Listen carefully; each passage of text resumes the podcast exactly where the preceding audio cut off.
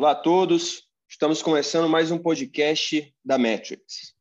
A Metrics é uma gestora 100% focada em cripto, formada por um time de engenheiros, matemáticos e cientistas de dados. Filosofia de investimentos Metrics combina humans and machines. Nossa máquina é o nosso sistema de research. Capturando mais de 100 milhões de data points diariamente, o sistema forma um big database que é catalogado em nove verticais e cerca de 100 indicadores para tomar de decisão dos nossos gestores. Nossos humans são os nossos gestores, que têm uma experiência combinada de 20 anos investindo em cripto. Esse melhor da máquina, combinado com o melhor do homem, é refletido em resultados.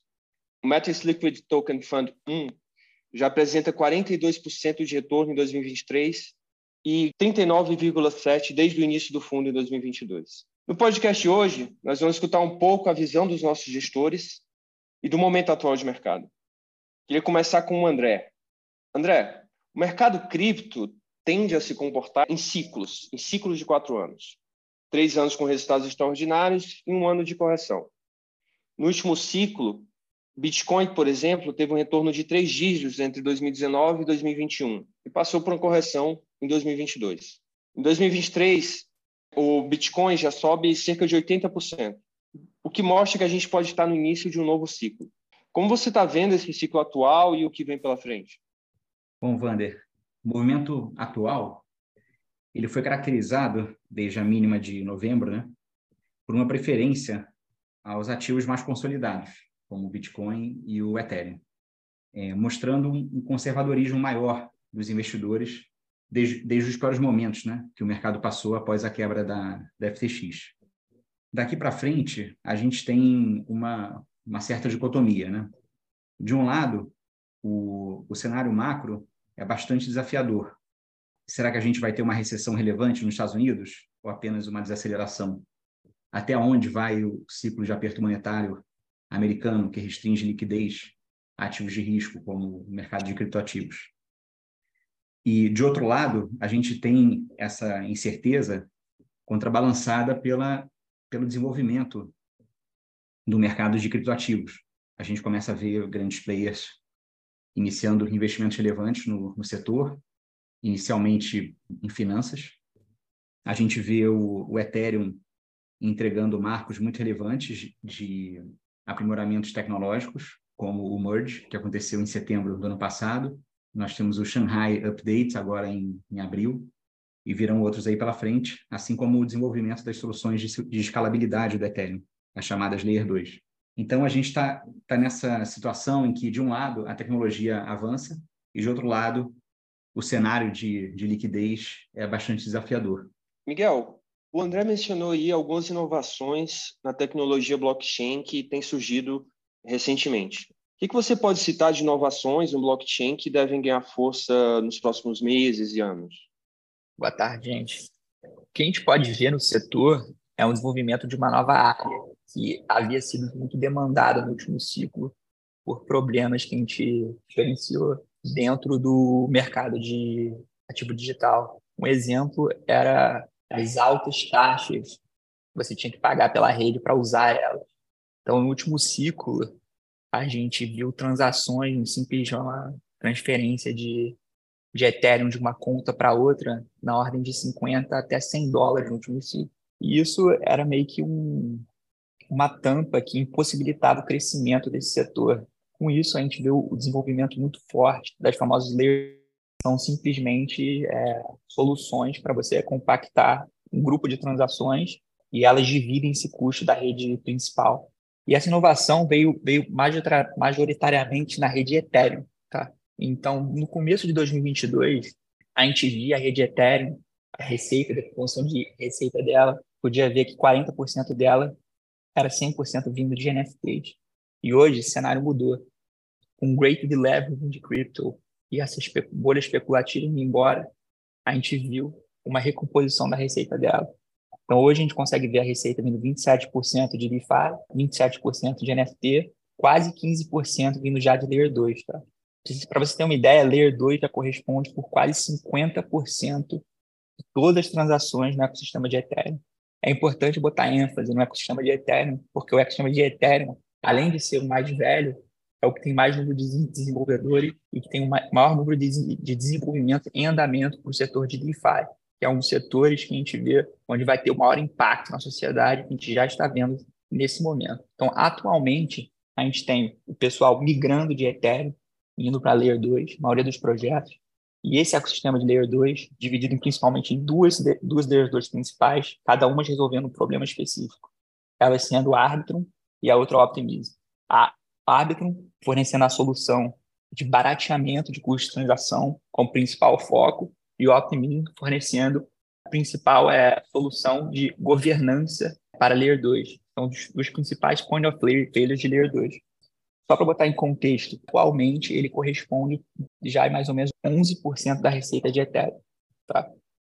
E em, em, ordem de grandeza, a gente pode, no mês de março, ter fechado é, número de usuários ativos na ordem de 230 mil em Arbitrum, 650 mil em Optimism. Então, isso já é um número relevante de usuários ativos mensais nessa Layer 2.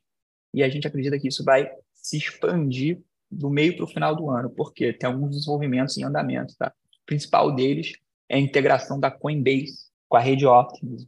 Para um contexto, Coinbase só tem 110 milhões de usuários verificados. Com a integração da Coinbase em Layer 2, a gente está falando que o TAM, Total Addressable Market de Layer 2, vai ter uma expansão na ordem de mais ou menos 20x esse ano. Tá?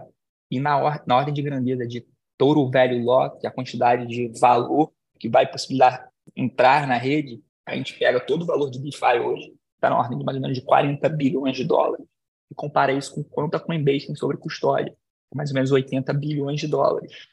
Então, a gente está falando de uma grandeza de crescimento aí, possibilitando a entrada de mais 80 bilhões de dólares em DeFi. Isso aí, a gente está falando de um crescimento de 3x. E essas portas vão ser abertas a partir de julho. A situação no momento é a auditoria final das leis 2 está em andamento, em passos finais, e a partir de julho a gente deve ter uma visão concreta de como vai ser essa entrada da Coinbase no mercado. Então a gente segue muito otimista com essa tese, apesar de não estar já no começo, mas estar no meio, em passo finais de crescimento exponencial. Então a gente acredita que no próximo ciclo, muito capital, principalmente dos grandes VCs como Polychain, Paradigm, vão estar entrando no Layer 2 então, a gente acredita que existem muitas oportunidades sendo capturadas nesses dois, desses mercados Layer 2, principalmente Arbitrum e Optimus. Existem outros mercados mais emergentes, como de Zero Knowledge, eles estão muito no começo ainda, então é difícil saber se eles vão ganhar atração ou não. Mas uma coisa é certa, que Optimus e Arbitrum já ganharam atração já tem uma base substancial de usuários e protocolos trabalhando em cima deles. E outra tese que a gente está olhando é a tese de Real World Assets, a ponte final, que é basicamente o endgame de blockchain, que é a conexão dos ativos reais nos ativos da blockchain, de forma que a gente consiga ter a movimentação de ativos reais dentro da blockchain e é, desencadeando um grande acesso de liquidez para esses ativos. Tá? Então, um, um exemplo legal é a entrada de ativos de renda fixa na blockchain, principalmente treasuries, inicialmente, gente acredita que o caminho de real world assets vai seguir a, a curva de risco, tá? Então a gente acredita que primeiro vai entrar treasuries, depois renda fixa, depois equity real, depois private equity, depois real estate e assim por diante. Então, é, a gente está nos primeiros, nos passos finais de integrar renda fixa na blockchain. A gente acredita que do meio para o final do próximo ciclo isso já deve ser uma realidade no mercado. Então, essa é uma tese que a gente está acompanhando de perto e a gente espera que isso tem impactos bem relevantes no mercado de cripto, do blockchain. E isso pode ser o próximo passo né, da evolução de blockchain. Muito interessante algumas inovações que você mencionou aí, Miguel. Eu queria trazer e relacionar com o preço. Optimus, por exemplo, já subiu cerca de 180% em 2023. Você ainda vê espaço para lucrar com alguns desses projetos que estão sendo desenvolvidos?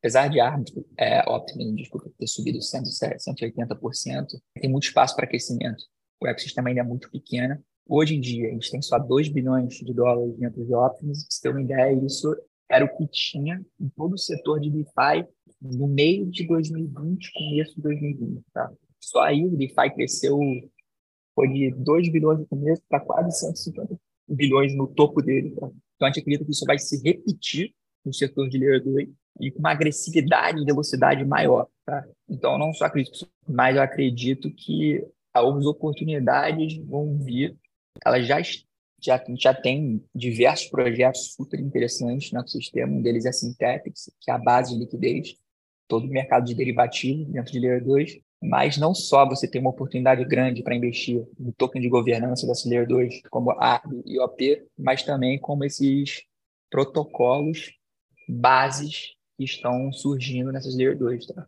Então, dependendo do grau de beta que você tem no seu portfólio, você pode incluir algum token de governança ou entrar para esses protocolos específicos, de use case específicos, tá? Lembrando que eles são bem mais arriscados que entrar no, no token de, de governança. Mas sim, eu acredito que a gente vai ter um upside robusto, substancial, tá? Nos próximos três anos. É interessante você ter mencionado é, que a gente ainda está no começo disso tudo, Miguel. A gente sempre gosta de dizer aqui na Metrics que investir em cripto hoje é como ter investido na internet de 98, né? Muitos dos nossos ouvintes não tiveram oportunidade de lucrar com o Google ou com a Amazon na época, mas têm a oportunidade de lucrar hoje com muitos desses protocolos que estão surgindo e que estão sendo desenvolvidos em cripto. Bom, é, eu vou fechar passando a bola para Augusto. Augusto, a última carta da Metrics é, trouxe um heatmap interessante né, com verticais, que são as verticais de análise dos gestores. Cinco dessas verticais estão na zona de compra, dois ali na zona neutra e dois na zona de venda. Qual a mensagem-chave que você diria que essas verticais estão, estão passando? Três meses atrás, esse mesmo heatmap estava indicando um strong buy, né? Então a gente olhava as mesmas as mesmas verticais, era unânime né, a mensagem que elas estavam nos passando em termos de, de ser um, vamos dizer assim, um excelente momento de entrada, né?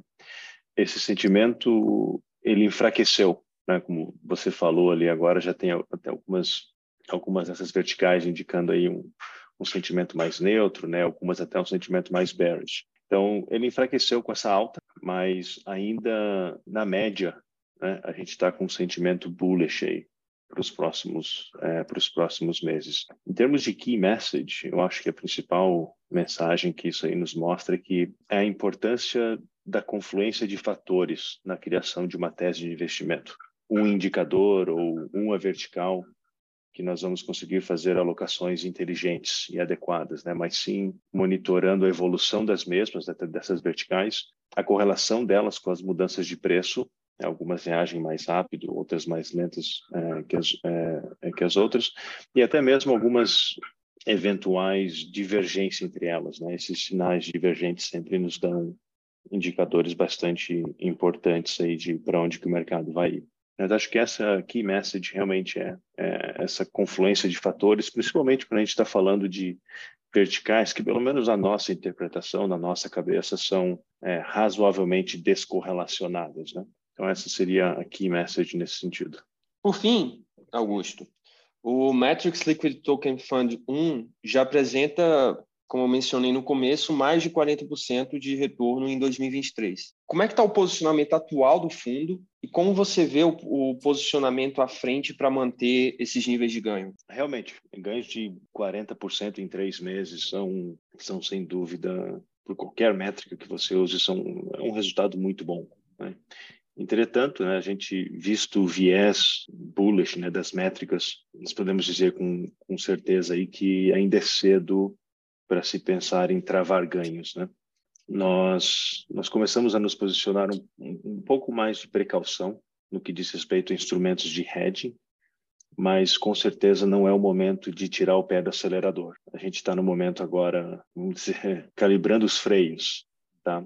Mas mas ainda a gente, a gente se encontra ainda em, em, quinta marcha. Então não é o momento da gente pensar em, em desalocar ainda. O que nos deixa um pouco mais otimistas é que nesse cenário atual, né, hoje, é que não houve uma forte reação do mercado de altcoins. Bitcoin basicamente roubou o palco aí nos últimos três meses e isso dá um pouco de combustível, né, um potencial combustível para uma possível reação das, é, das alts e do mercado de DeFi. Então, em resumo, 2023 vai ser bem diferente, né, do que foi os últimos três meses, tá? Então a gente a gente não espera que o resto do ano vai ser repleto aí de constantes ventos a favor, como foi o último trimestre. Então a gente sabe que a virada de curva de juros, né, no mundo inteiro dos bancos centrais sempre são momentos um pouco turbulentos é, e que podem pegar aí os alocadores no contrapé. Vai, isso vai exigir da gente bastante destreza para navegar esse, esses próximos oito, nove meses aí até o final do ano, é, com, enfim, com, e ainda entregando resultado, né? Vai ser bastante, é, vai ser bastante desafiador, sem dúvida. Quero agradecer ao Miguel, ao André e ao Augusto por terem compartilhado um pouco da visão é, de mercado e a visão da Metrics como um todo. Esse foi mais um podcast. Nos siga aqui no Spotify e no Instagram em metrics.fund para mais conteúdos como esse. Até a próxima.